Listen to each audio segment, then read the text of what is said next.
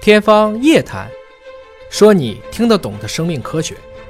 欢迎各位关注今天的《天方夜谭》，本节目在喜马拉雅独家播出。我们今天呢是和网友互动的时间，有一位叫致远的朋友询问说：“请问保存脐带血有没有用啊？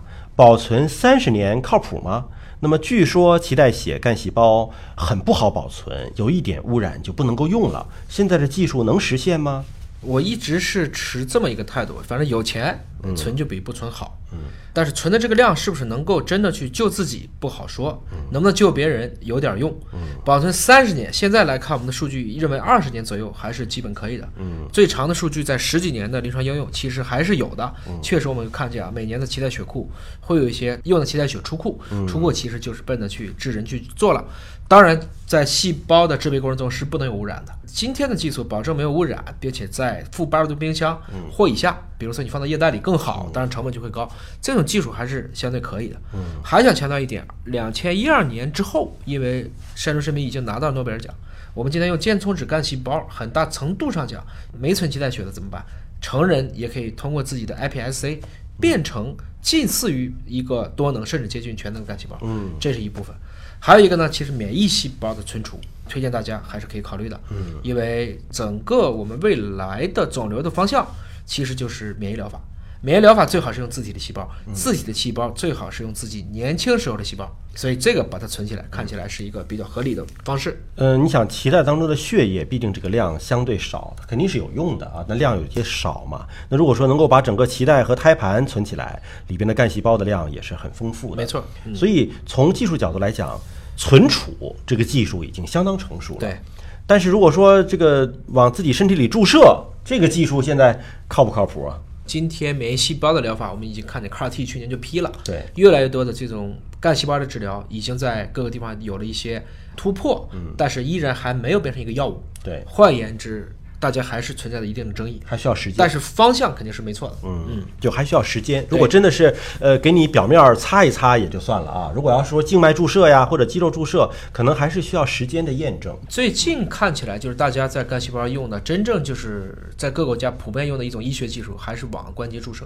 嗯，相当于对关节进行修复。嗯，包括美国，包括北京刚刚批了两家，也可以做类似的，就至少把物价做出来了。嗯，在我来看呢，魏则西事件之后，大家开始对这个行业产生了一些怀疑。那我觉得呢，还是那句话。技术本身是无罪的，技术也必须让它去发展，只是这个过程中应该有更有效的监管手段，对更理性的去论证它。好，zero 一九八二询问说，从科学研究的结果来看，干细胞的护肤品真的有效吗？如果有效，价格咋那么贵呢？真的能够符合性价比的这个效果吗？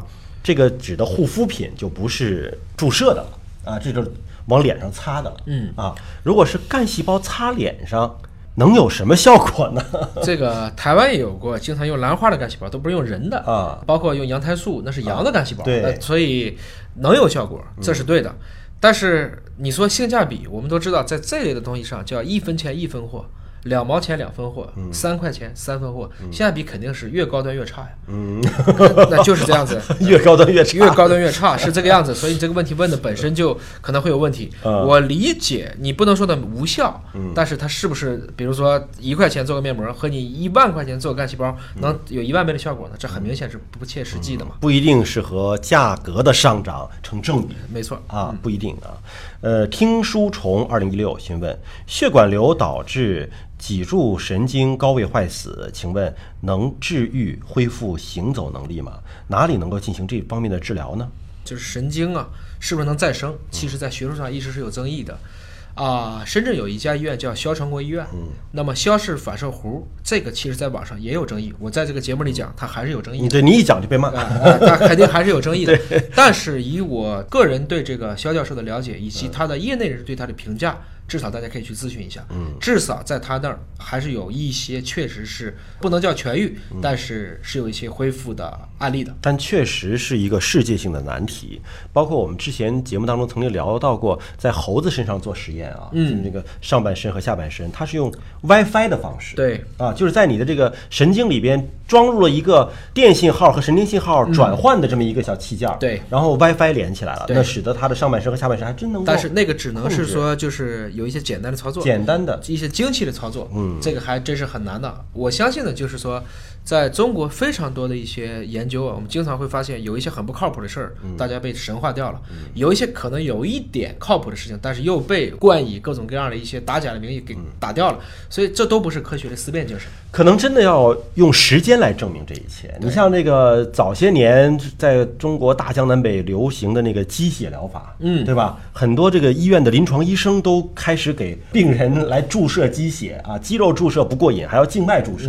后来等于是卫生部下文儿说这个东西不行，所以打鸡血就是这句话嘛，啊从这地方来的。对啊，鸡血疗法真的出了一本小册子呀，真的是有研究的，没错啊。然后这个，所以真的是要时间大浪淘沙，回过头再看，你才知道到底是科学还是可能是一出闹剧。对好，感谢老师的分析和解读。那么大家还有什么样的各种问题啊？也欢迎呢在我们的节目下方留言，我们将会定期的搜集整理，请叶老师为大家来解读了。